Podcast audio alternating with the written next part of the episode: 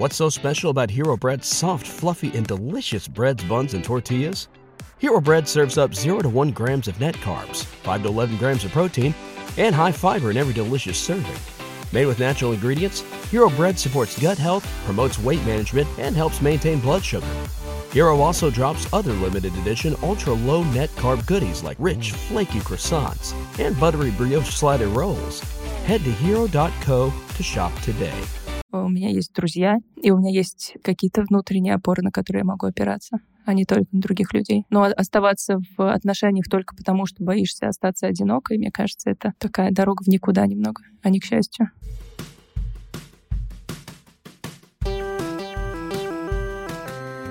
Привет, меня зовут Кристина Вазовский, и это «Провал» — подкаст о ситуациях, в которых что-то пошло не так. Сегодня у меня в гостях Диана Касай, соосновательница и директор Редимега.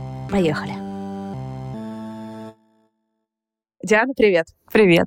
Вообще, какое у тебя отношение с провалами в целом? Слушай, мне было на самом деле очень тяжело думать о том, о чем мы будем разговаривать, потому что для меня провалов вообще не существует вот в таком виде, в котором ты их обозначила, да, в каком-то серьезном контексте. Для меня существуют ошибки, опыт, эксперименты, гипотезы, которые я там проверяю, и они какие-то взлетают, какие-то не взлетают. И я всю свою жизнь провалами называла смешные, курьезные ситуации. Ну, такие фиаско, скорее, знаешь. Но мне сложно вспомнить прям какие-то серьезные провалы, знаешь, с моралью и вот чем-то таким. Для меня это все какой-то просто опыт, к которому я не отношусь как к чему-то такому фатальному. У тебя были какие-то переживания в жизни? Просто что для меня провал, да? Для меня было несколько лет для того, чтобы рефлексировать на, это, на этот счет, поскольку там сколько десятков выпусков подкастов. Для меня провал — это, во-первых, про несовпадение ожиданий и реальности, когда у тебя было какие-то представления о том, как хотелось бы или как должно быть, и что-то пошло не так. Еще для меня провал — это во многом простыд. Гипотеза, что поскольку ты живой человек, у тебя не все в жизни идет иногда хорошо и легко. И иногда бывает сложно. Хотя, может, и нет. Возможно, я за тебя зря решила, что всегда все не идет хорошо и легко. Я к этому просто нормально отношусь. Мне, во-первых, мало за что стыдно. Мне кажется, что вообще практически ни за что в жизни не стыдно. Я бы хотела начать признавать свои ошибки, но я их не совершаю. Такая тема. Мне глобально ни за что не стыдно. В каждый момент э, жизни я поступала наилучшим образом, которым могла поступить на тот момент, находясь на той стадии развития, находясь в тех обстоятельствах, в которых я находилась, в, тех, э, в том эмоциональном состоянии, в котором я находилась.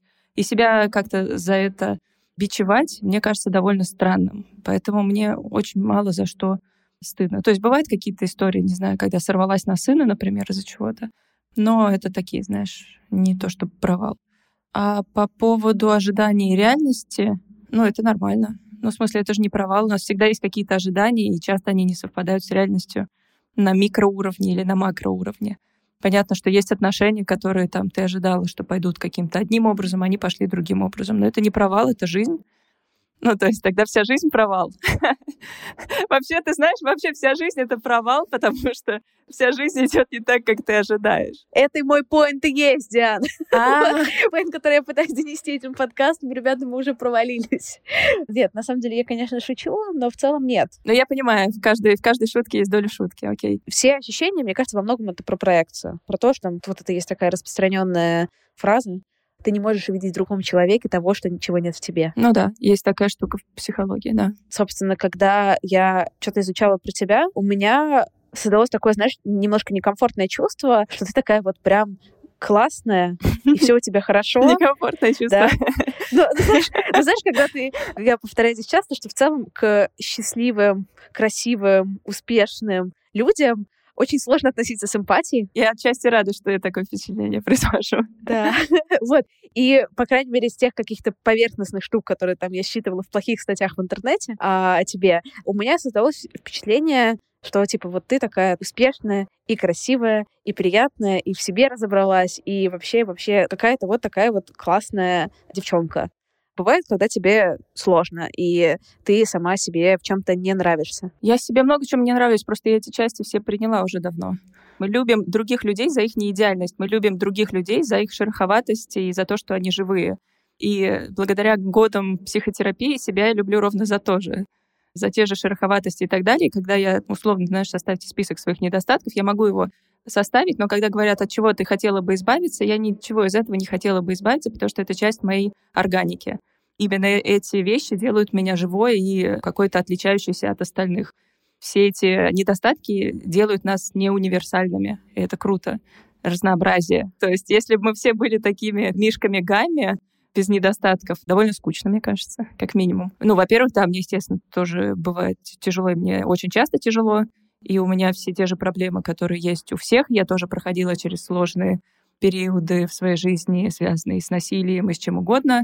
На меня ничего с неба не падало вообще. Я максимально невезучий человек, поэтому все, что у меня есть, это все выгрызано просто из земли. Я все это зарабатывала, я дохера работала и продолжаю дохера работать. У меня болеют родные, я сейчас развожусь. Ну, в общем, все это, я живой человек. У меня все это происходит, просто я это не афиширую, потому что ну, об этом знают близкие люди. Есть у меня куча недостатков. Мои друзья про них знают. Я такой же травмированный человек, как э, все люди вокруг, и нетравмированных людей нет. И более того, я считаю, что травмы нужны и важны. И именно травмы делают нас тем, кем мы являемся.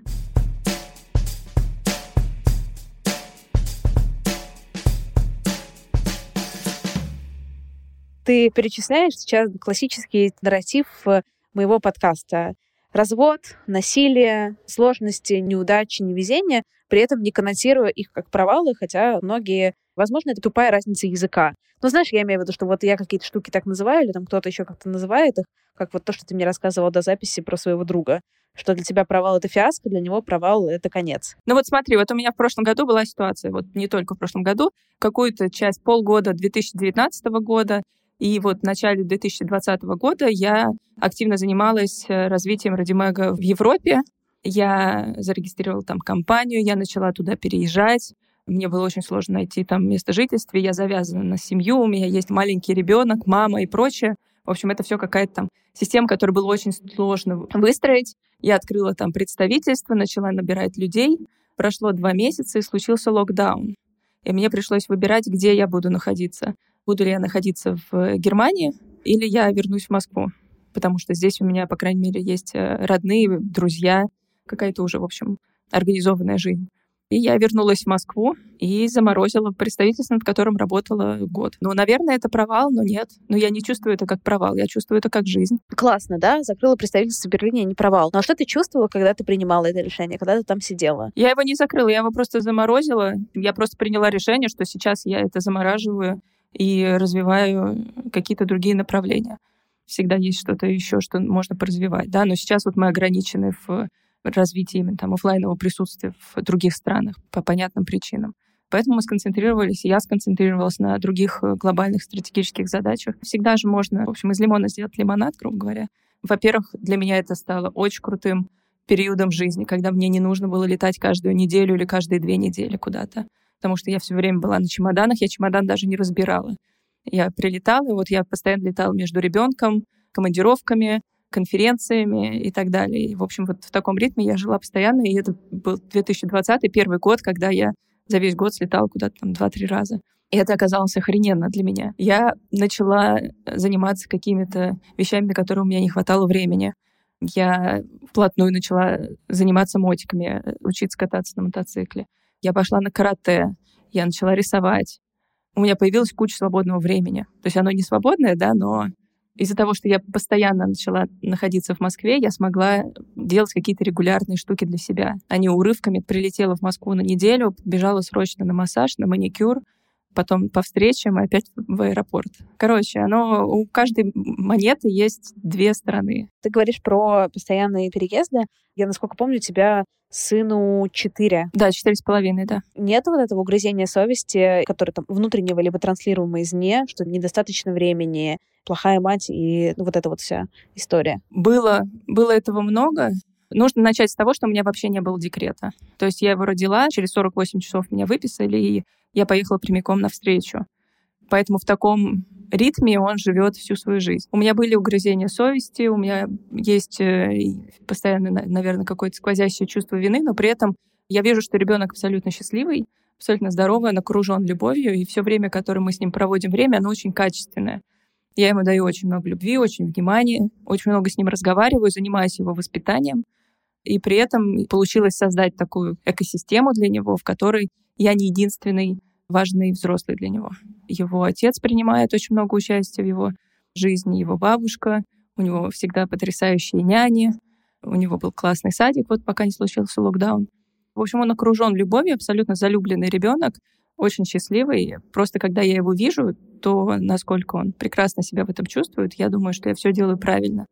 И я думаю, что, во-первых, он меня поймет, когда вырастет, и, во-вторых, я думаю, что он будет мной гордиться. И он сейчас уже гордится. С какой-то гордостью говорит о том, что его мама работает много. У меня нет детей, но сегодня я немножко часик потусовалась с четырехлетним ребенком. Блин, они такие умные. Да, я просто в шоке. Я каждый день в шоке от того, что он мне говорит, как он высказывается в свои мысли, и вообще, что у него в голове. Я в перманентном шоке от этого. Я не думала, что они в таком возрасте уже настолько сознательными могут быть. И с ними прям, типа, интересно поговорить. Интереснее, чем с многими взрослыми просто. Потому что там такие неочевидные... Сегодня вот там за те 40 минут, с которыми мы там с ним пообщались, с мальчиком, такие неочевидные у него логические некоторые связи и какие-то прикольные очень фантазии и очень интересные наблюдения про жизнь и про окружающий, в общем, мир. И они очень тонко чувствуют мир и очень тонко чувствуют других людей. Они пока что не потеряли этой способности. И Феникс, э, конечно, настолько меня чувствует, все мои состояния, и иногда лучше всякого психотерапевта говорит мне, что мне нужно делать. У тебя было такое, что ты про себя что-то узнала неприятное после рождения Феникса. Знаешь, как какие-то вскрылись стороны? Да, я узнала, что я не идеальная мать. То есть в моей картине мира, когда я захотела ребенка, было очевидным, что я создана для материнства, я буду идеальной матерью, такой прям образцовая семья у нас будет. Я буду очень активно включена в вот это вот времяпрепровождение с ребенком, буду играть с ним. Оказалось, что мне все это неинтересно. Такая вот неловкая ситуация. Оказалось, что с детьми скучно, ну, если проводить с ними действительно много времени. И оказалось, что это тоже нормально, потому что мы с ними находимся на разных стадиях развития. То есть мне прикольно с ними время от времени поиграть, мне прикольно с ним обниматься, посмотреть иногда мультик, но декрет полноценный был бы для меня пыткой. И я просто преклоняюсь перед женщинами, которые идут в декрет на несколько лет, потому что это правда намного тяжелее, чем работать. Для меня, по крайней мере. Есть, наверное, те, кто прям рожден для этого, но это не я. Ты помнишь момент, если такой был, когда ты себе призналась и сформулировала, что тебе скучно, тебе, ну, не нравится, неинтересно тебе вот это full тайм материнство. Да, это было прям практически сразу. как только он родился. Нет, ну сначала я не понимала, что со мной происходит, и думала, о господи, зачем я его родила, я сделаю его несчастным. Но, слава богу, я просто оказалась в сообществе довольно прогрессивных матерей и родителей, где я, собственно, с Машкой познакомилась с Тимошенко. Они мне, в общем, показали какую-то другую картину мира. В общем, я поняла, что нас всех волнуют одни и те же вещи, мы беспокоимся из одних и тех же вещей, всем скучно. Положа руку на сердце, скучно абсолютно всем. Просто кто-то включает мультики по итогу, а кто-то не включает. Поэтому я довольно рано призналась себе в том, что мне вот пока он был совсем мелким, что мне скучно ходить часами гулять по улице с коляской или играть с ним в какие-то развивашки. Ну, то есть я просто с ума схожу от такого. Даже книжки читать эти полоумные мне скучно. Ну, то есть я просто не могу. Поэтому я сразу начала ему честно говорить о том, что я это не буду делать, потому что мне это скучно. Очень классно, что у тебя была вот эта поддержка комьюнити каких-то людей, которые сталкиваются с похожими переживаниями, потому что это всегда супер. Но чувствовали ли ты социальное давление от каких-то близких людей, родственников, друзей, знакомых, что что-то не то идет? Да, естественно, близкие, как бы и мама моя, при том, что она потрясающая мама и бабушка, и она очень поддерживающая, но у нее тоже у нее свои проекции, потому что она точно так же очень много работала, когда я была маленькая с братом.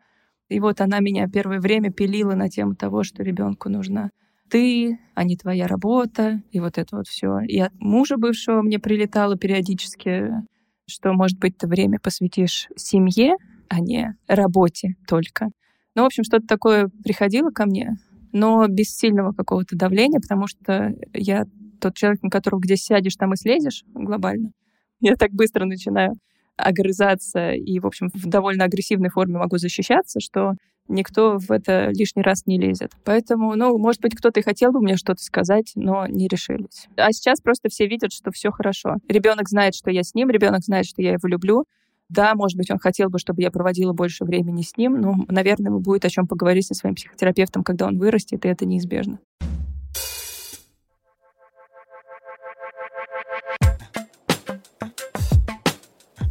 Для меня, как и для большей части гостей моего подкаста, психотерапия стала тем инструментом, который помог качественно улучшить свою жизнь. Поэтому мне всегда очень радостно рассказывать вам о давнем друге провала, сервисе видеоконсультации с психотерапевтом Ясно, спонсоре сегодняшнего выпуска. Я хожу онлайн на терапию каждую неделю уже полтора года, без пропусков. И для меня сессии — это то самое безопасное пространство, где я могу выговориться, поделиться тревогами и сформулировать для себя какие-то вещи. И очень важно, что это пространство вне осуждения и оценки. Терапия не помогла мне избежать брейкапов, провалов и разочарований, потому что это жизнь, а жизнь, она вообще не про круглосуточный экстаз. Но зато научила проживать свои эмоции, а не закапывать их под ковер, гораздо больше понимать про свои желания и начать опираться на себя. Если вы никогда не были у психотерапевта, сервис Ясно — отличная точка старта. А если вы уже ходили на терапию, но делали перерыв или просто еще не нашли своего человека, тоже. У Ясно больше 500 терапевтов. После заполнения анкеты алгоритм предложит вам несколько наиболее подходящих специалистов. Все консультации проходят по видеосвязи внутри сервиса с любого устройства. И это все по очень адекватным ценам. Ясно, 50-минутная сессия стоит всего 2850 рублей. А еще они дали нам дружеский промокод «Провал» на английском большими буквами на скидку 20% на первую сессию. Ясно, мои друзья, поэтому без опасений их рекомендую. Ссылка на ребят в описании подкаста, либо просто вбивайте «Ясно психотерапия».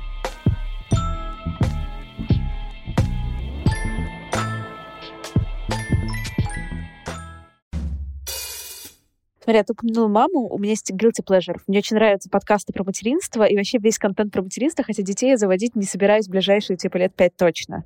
Поэтому я очень люблю с женщинами, с мужчинами говорить про их опыт родительства, поэтому сори. Ты вот упомянула одну часть отношений типа с собой, что ты поняла, что это не идеальная мать.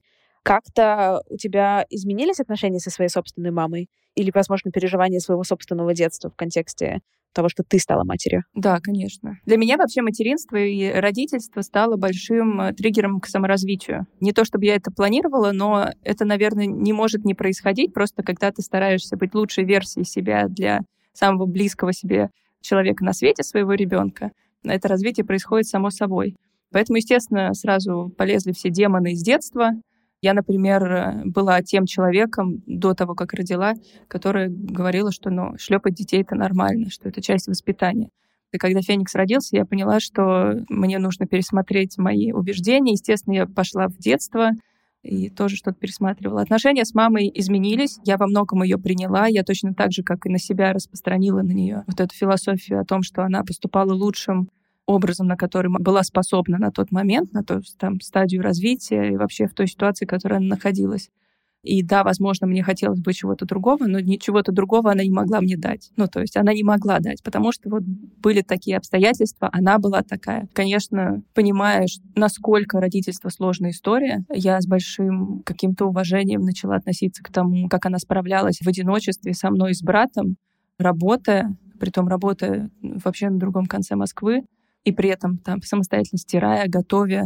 У нее не было никакой помощи, никаких нянь, никаких стиральных машин и ничего вот этого. Я не знаю, как она это выводила, и я не понимаю, как человек может вообще остаться в уме и трезвой памяти вообще в таком ритме.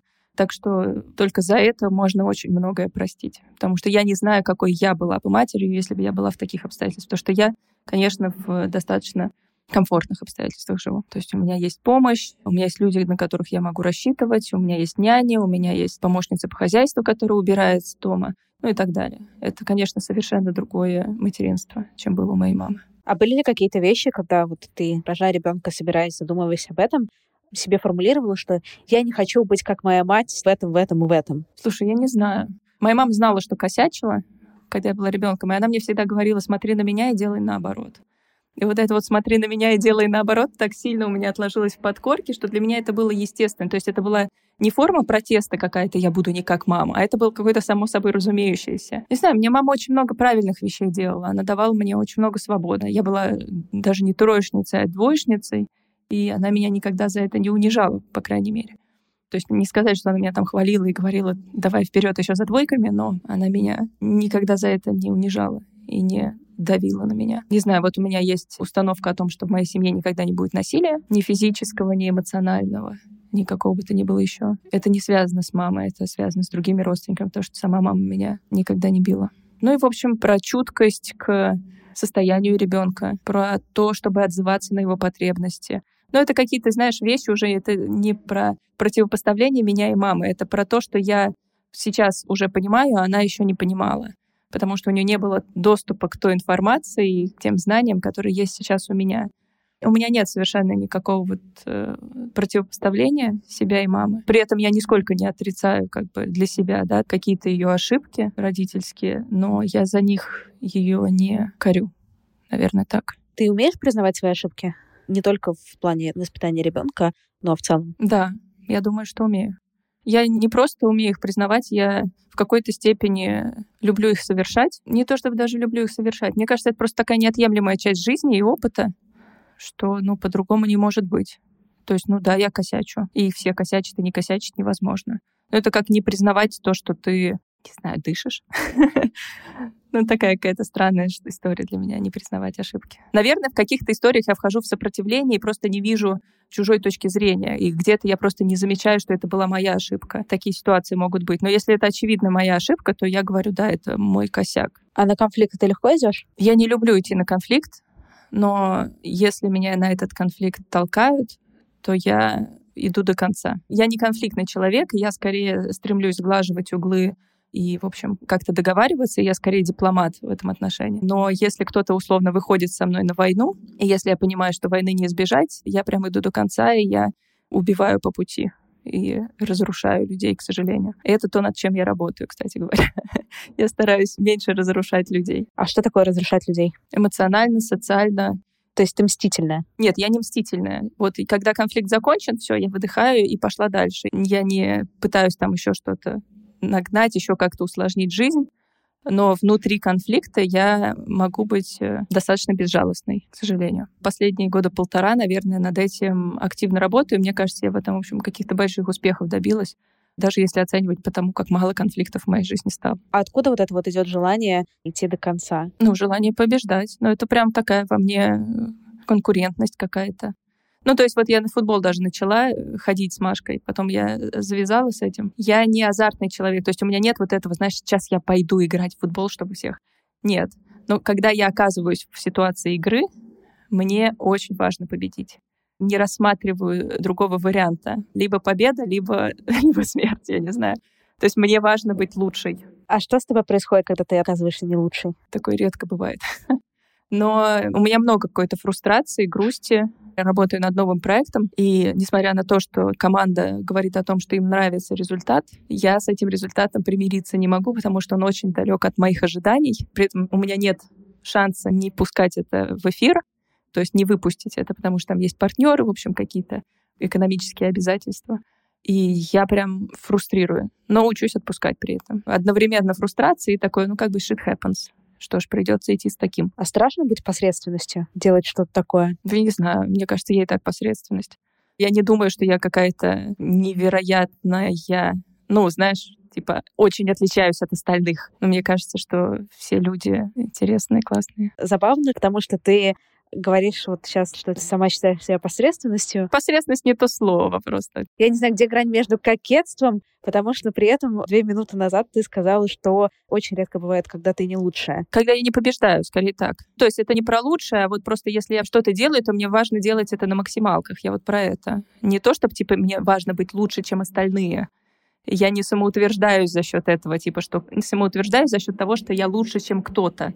Это про мою внутреннюю историю, у меня внутренний цензор намного сильнее, чем как бы вот эта вот история, чтобы быть там выше остальных. И мне важно договориться с внутренним цензором и сделать на уровне, как бы, который устроит цензор этого.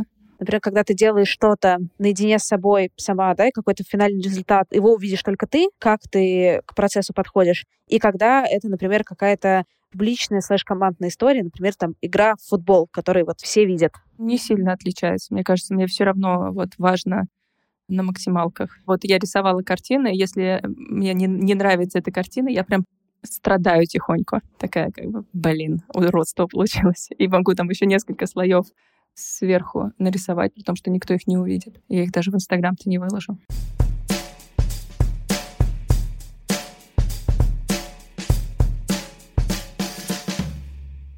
Тебе вообще важно нравиться? Конкретным людям. Вот глобально всем подряд нет, вообще все равно, кто про меня что говорит, кто про меня что думает. Абсолютно плевать. Но есть э, конкретные люди, их э, не так много, не знаю, в пределах, наверное, пяти человек, чье мнение мне важно, чье, наверное, даже не мнение о том, как они относятся к конкретному занятию, а в целом их одобрение и их любовь. И да, я все еще пытаюсь любовь каких-то конкретных людей заслужить, купить, и вот это вот все, знаешь, повышаю свой рейтинг и работаю с этим параллельно. А есть ли какие-то качества, которые этих людей объединяют? Вот, вот эти вот пять, условно, которые для тебя супер ценные. Да, я их люблю. Это близкие мне люди, которых я боюсь потерять, мне кажется. И вот этот вот страх э, их потерять и стать для них неважной, какой-то не исключительной, вызывает вот эту вот э, какую-то тревогу и желание, ну, в общем, как-то себя проявить. Мне кажется, на самом деле, вот сейчас я, мы с тобой начали, я просто давно про это не думала, и понимаю, что вот то, как я к этому относилась даже два года назад, и то, как я к этому отношусь сейчас, это, конечно, небо и земля. Но у меня нет такой болезненной к этому привязанности. То есть, да, мне все еще они важны, да, я все еще очень боюсь их потерять, но как будто бы внутренних опор стало больше, наверное, так. Ну, то есть сейчас для меня все-таки, наверное, важнее то, что я занимаюсь чем-то, потому что мне это важно, чем то, что об этом думают эти люди. Ну и кроме того, я, наверное, себе в какой-то степени уже поверила в том, что эти люди любят меня не за то, что я какая-то успешная, неуспешная, активная, неактивная, добрая, недобрая. Ну, в общем, не за такие какие-то качества. Они меня любят просто потому, что любят меня. И, наверное, до какой-то степени я себе в этом уже верю. А у тебя в каком-то подростковом возрасте были такие значимые отношения, когда ты ощущала какую-то вот безусловную любовь? У меня были больные отношения, в которых я ощущала безусловную любовь, но она была перемешана с насилием, очень жесткими ограничениями и прочими штуками. Поэтому из этих отношений я чуть ли не убежала. Наверное, сейчас уже я понимаю, что убежала, собственно, к своему мужу, будущему, а теперь бывшему. Мы начали жить вместе, когда мне было 19. Я к нему перебралась где-то, не знаю, через два месяца после того, как мы начали встречаться. В общем, там все было очень стремительно. И он, наверное, стал первым, наверное, человеком, с которым я вот чувствовала вот эту безусловную любовь и какую-то свою исключительность просто за то, кем я являюсь, а не по факту моих заслуг каких-то, да, и побед. Это были какие-то, получается... Сори, я не знаю, сколько тебе лет сейчас? 32. 32, да? Ну, то есть это, в общем, была какая-то связь, которая длилась 13 лет. Это очень много. Да, это много. И мы в очень хороших отношениях, мы очень близкие, родные друг другу люди, и мы не перестаем быть друг для друга семьей. Вот сейчас, когда мы разводимся. И я надеюсь, что наша связь нисколько не ослабнет, межличностная, да, просто уже в другом каком-то качестве. Такой довольно уникальный опыт пробыть с каким-то одним человеком весь этот вот период становления, правильно? Потому что же в этих отношениях ты начала собственно, работать, заниматься карьерами, у тебя появилась Ready? Ну, работать я начала сильно раньше, я с 14 лет работала. В 17 я уже себя полностью обеспечивала, поэтому, собственно, в отношении я уже зашла в какой-то самодостаточной позиции. То есть я никогда не была зависимой ни от кого. Но да, мы развивались вместе. Он был постарше, но достаточно молодым. Меня на пять лет старше. Вот, и мы вместе back-to-back, плечом к плечу развивались, прошли большой путь и вместе взрослели. Не страшно сейчас оставаться без вот этого вот привычного? Ну смотри, у меня позиция такая. Да, мне страшно, и у меня есть все эти первородные страхи, которые есть у большинства. Я боюсь, что меня больше никто не полюбит, я боюсь э, умереть в одиночестве, что мой труп никто не найдет, что я буду чувствовать себя одинокой. И для меня было большим шагом признаться себе в том, что это может быть так. И не говорить себе, да ну что ты, ты такая хорошая, тебя так все любят, или еще что-то обязательно, там что-то в твоей жизни случится, мне очень важно было сказать себе, что да, Диан, такое может быть. И да, возможно, тебя больше никто не полюбит, возможно, твой труп никто не найдет, когда ты умрешь, и ты будешь одинока, и тебе будет больно. И ты с этим справишься, и ты это переживешь. Потому что у тебя есть ты, у меня есть друзья, и у меня есть какие-то внутренние опоры, на которые я могу опираться а не только на других людей. Но оставаться в отношениях только потому, что боишься остаться одинокой, мне кажется, это такая дорога в никуда немного, а не к счастью. Сто процентов при этом это не мешает, кажется, огромному количеству людей делать это основой своих э, отношений. Мне окей. Если для них важно эту травму для себя таким образом закрывать, мне кажется, ну, пускай закрывают. Просто, видишь, я уже просто дошла до той точки, когда больше не могу обслуживать свои травмы. И я больше не хочу, чтобы мои травмы меня как-то определяли. Я давно не та девочка, я давно уже не тот ребенок. Я уже совсем другая.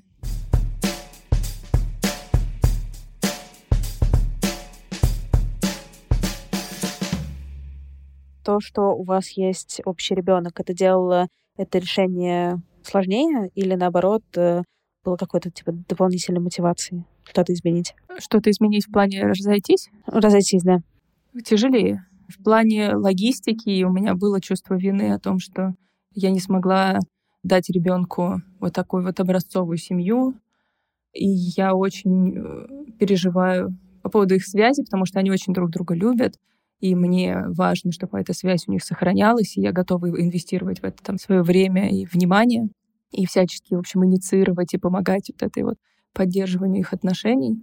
И я понимаю, что это в любом случае стресс для ребенка, но мне кажется важным формировать для ребенка норму, в которой семья — это не только про функцию, потому что функцию мы можем обеспечить себя экономически. В современном мире, если ты умеешь зарабатывать деньги, ты можешь себе купить все функциональные вещи. Поэтому, да, решение далось сложнее, но при этом это одна из мотиваций, почему мне кажется важным это сделать. Через это пройти, потому что хотелось бы давать какую-то другую картину мира ребенку. Блин, звучит, как будто за вот эти вот пять лет условные, да, у тебя какое-то прямо очень глобальное изменение произошли от э, то, что ты рассказывал истории, то, что ты будешь вот этой идеальной матерью, созданной для материнства. И вот я прям представляю, вот ты муж вместе, материнство идеальный, вот, и тут типа спустя пять лет картина довольно сильно меняется. Да, но она постепенно менялась, постепенно менялись мои представления об идеальной семье. Более того, мне кажется, что сейчас вот в этой честности и прозрачности больше возможности дать ребенку образ идеальной семьи, чем в напускном, вот в этом наигрыше, где мы играем в идеальную семью. Идеальная семья — это не всегда там, где мама и папа живут вместе, вы проводите выходные все вместе. Это не всегда так. Мои родители в разводе, как мне кажется, большинство родителей в разводе.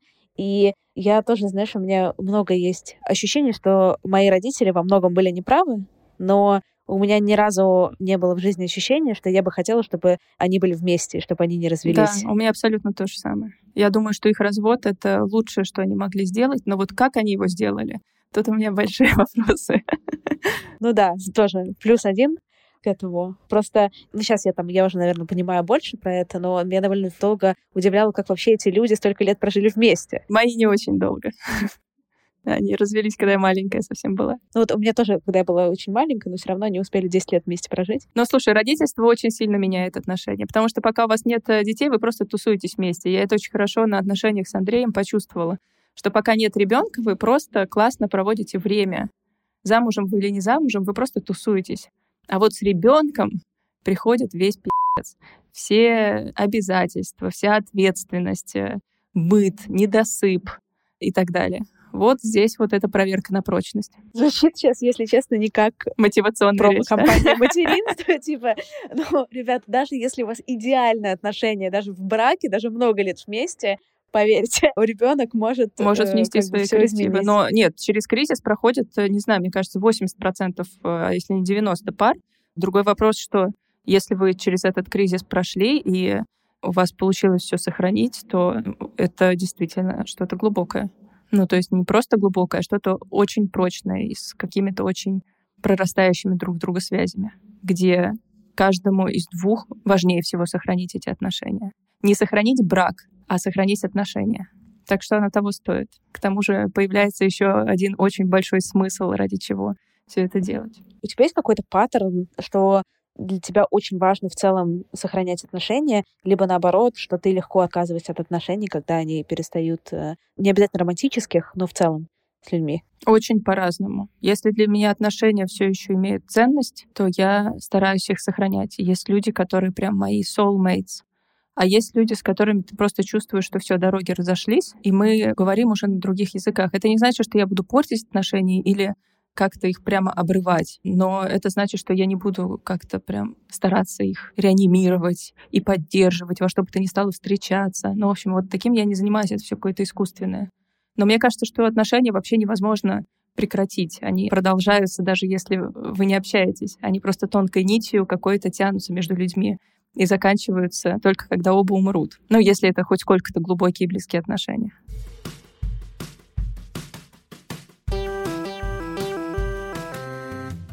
Спасибо, что дослушали выпуск до конца. Подписывайтесь на меня в Инстаграме собачка Крис Вазовский и пишите комментарии в подкаст-приложениях.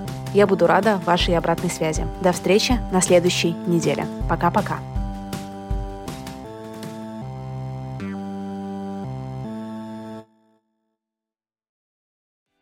What's special about Hero Bread's soft, fluffy, and delicious breads, buns, and tortillas? These ultra low net carb baked goods contain zero sugar, fewer calories, and more protein than the leading brands, and are high in fiber to support gut health. Shop now at hero.co.